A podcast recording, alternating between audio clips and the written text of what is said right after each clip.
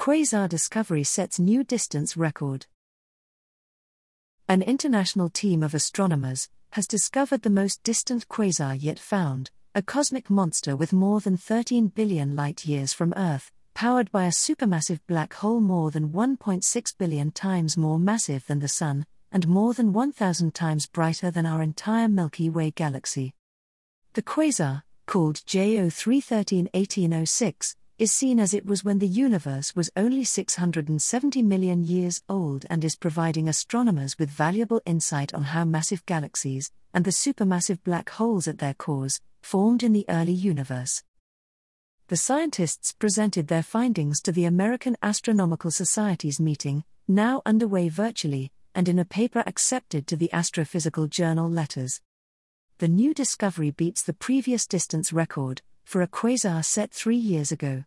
Observations with ALMA in Chile confirmed the distance measurement to high precision. Quasars occur when the powerful gravity of a supermassive black hole at a galaxy's core draws in surrounding material that forms an orbiting disk of superheated material around the black hole. The process releases tremendous amounts of energy, making the quasar extremely bright, often outshining the rest of the galaxy. The black hole at the core of J0 313 1806 is twice as massive as that of the previous record holder, and that fact provides astronomers with a valuable clue about such black holes and their effect on their host galaxies. This is the earliest evidence of how a supermassive black hole is affecting the galaxy around it, said Feige Wang, a Hubble Fellow at the University of Arizona's Steward Observatory and leader of the research team.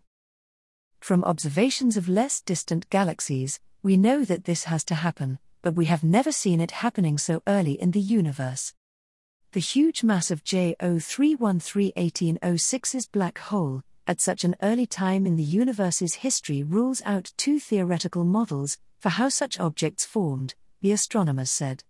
In the first of these models, individual massive stars explode as supernovae and collapse into black holes, that then coalesce into larger black holes. In the second, dense clusters of stars collapse into a massive black hole. In both cases, however, the process takes too long to produce a black hole as massive as the one in J0313 1806 by the age at which we see it. This tells you that no matter what you do, the seed of this black hole must have formed by a different mechanism, said Xiaowei Fan, also of the University of Arizona. In this case, it's a mechanism that involves vast quantities of primordial, cold hydrogen gas directly collapsing into a seed black hole. The ALMA observations of J0 313 1806 provided tantalizing details about the quasar host galaxy, which is forming new stars at a rate 200 times that of our Milky Way.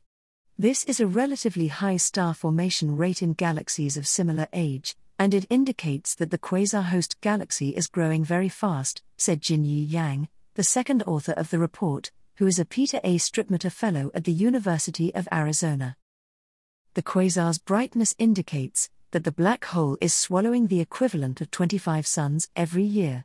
The energy released by that rapid feeding, the astronomers said, probably is powering a powerful outflow of ionized gas, seen moving at about 20% of the speed of light.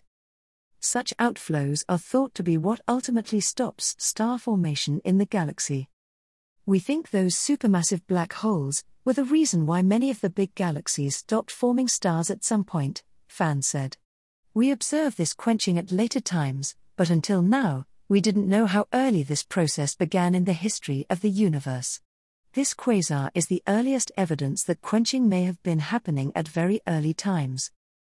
This process also will leave the black hole with nothing left to eat and halt its growth, Fan pointed out.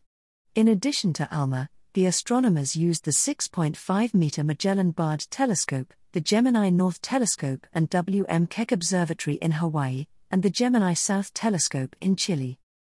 The astronomers plan to continue studying J0 313 1806 and other quasars with ground based and space based telescopes.